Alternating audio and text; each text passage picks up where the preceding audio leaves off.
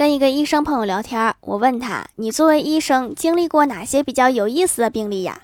医生想了想说：“去年有一个病人是肺部隐球菌感染者。”我纳闷儿，我说：“肺部为什么会感染真菌呀？”后来经过询问才知道，该患者每次洗袜子前都要用鼻子闻一闻。